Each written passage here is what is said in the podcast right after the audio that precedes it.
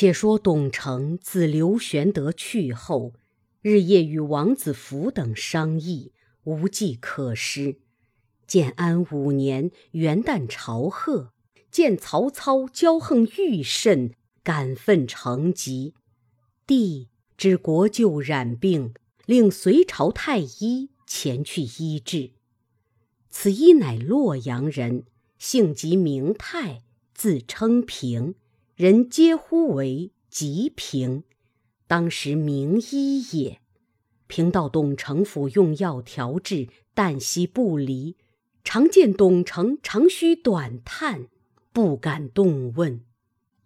时值元宵，吉平辞去，承留住，二人共饮。饮至更余，承觉困倦，就合衣而睡。忽报。王子服等四人至，乘出皆入。服曰：“大事协议。”成曰：“愿闻其说。”服曰：“刘表结连袁绍，起兵五十万，共分十路杀来。马腾结连韩遂，起西凉军七十二万，从北杀来。曹操尽其许昌兵马，分头迎敌，城中空虚。”若据五家同仆，可得千余人。乘今夜府中大宴，庆赏元宵，将府围住，突入杀之，不可失此机会。成大喜，即唤家奴个人收拾兵器，自己披挂抄枪上马，约会都在内门前相会，同时进兵。夜至二鼓，众兵皆到。董承手提宝剑，徒步直入，见操设宴后堂，大叫：“曹贼休走！”一剑剁去，随手而倒。霎时觉来，乃南柯一梦，口中犹骂操贼不止。吉平向前叫曰：“汝欲害曹公乎？”成惊惧，不能答。吉平曰：国舅休慌，某虽伊人，未尝忘汉。某连日见国舅嗟叹，不敢动问。恰才梦中之言，以现真情，醒勿相瞒。倘有用某之处，虽灭九族，亦无后悔。成掩面而哭曰：“只恐汝非真心。”平遂咬下一指为誓。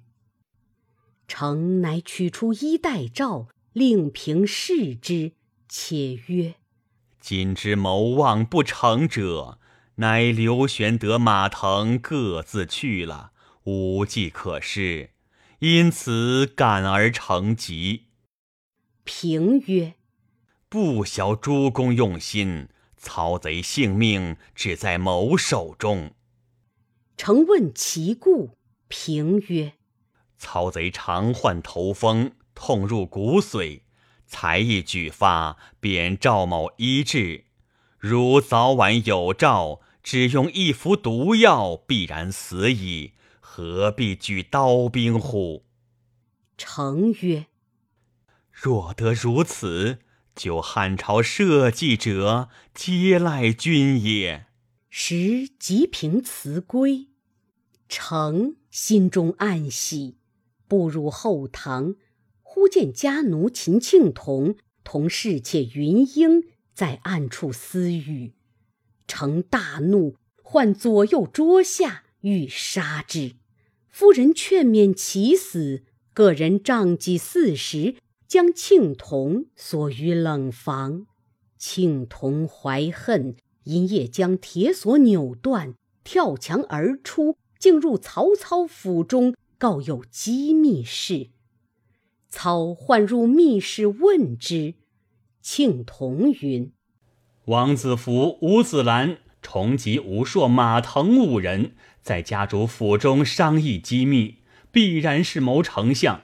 家主将出白卷一段，不知写着甚的。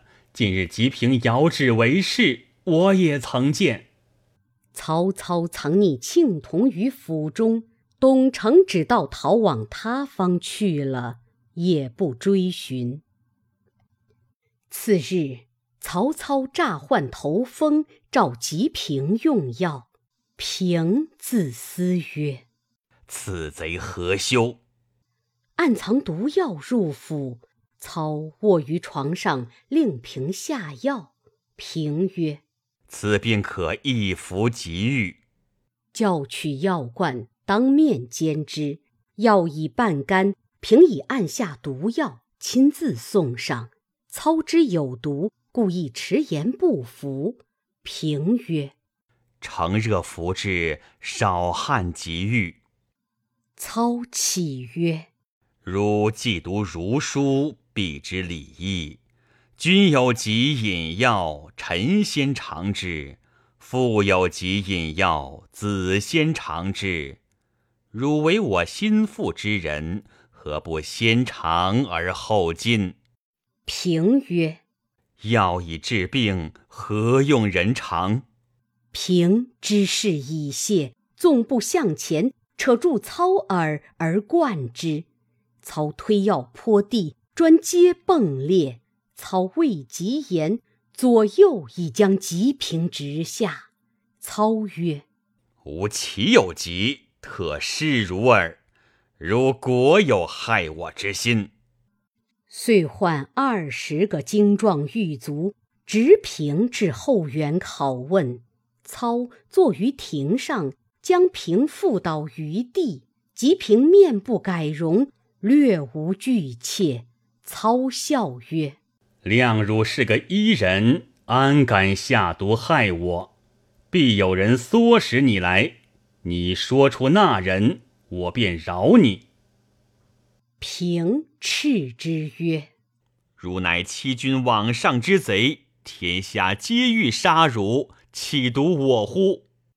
操再三磨问，平怒曰：“我自欲杀汝，安有人使我来？今事不成，唯死而已。”操怒，叫狱卒痛打，打到两个时辰，皮开肉裂，血流满街。操恐打死，无可对证，令狱卒揪去净处，权且将息。传令次日设宴，请众大臣饮酒，唯董承托病不来。王子服等皆恐操生疑，只得拒至。操于后堂设席，酒行数巡，曰：“言中无可为乐。”我有一人可为众官行酒，叫二十个狱卒与吾牵来。须臾，只见一长枷盯着吉平，拖至阶下。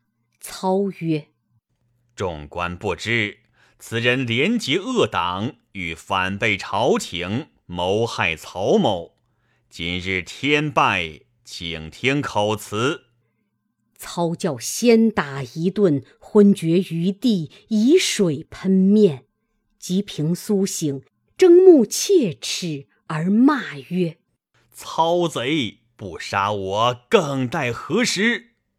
操曰：“同谋者先有六人，与汝共七人也。”平只是大骂。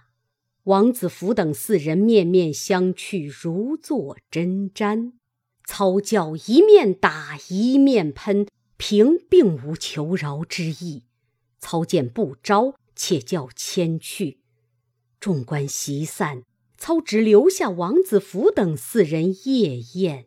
四人魂不附体，只得留待。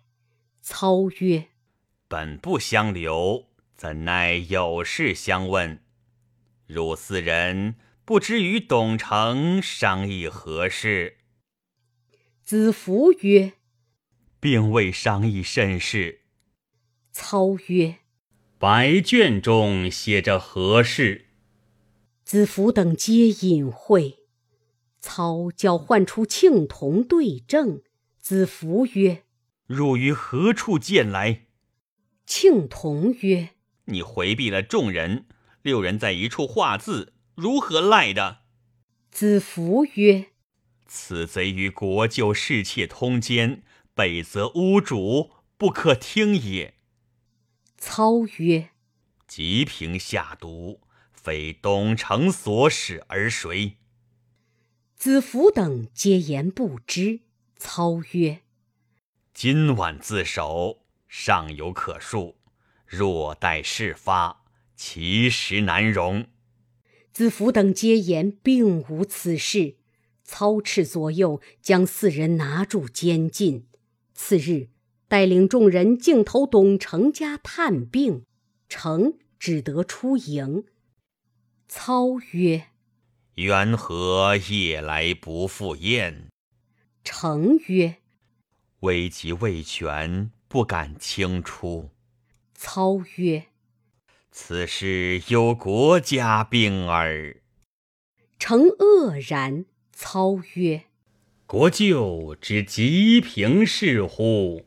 承曰：“不知。”操冷笑曰：“国舅如何不知？”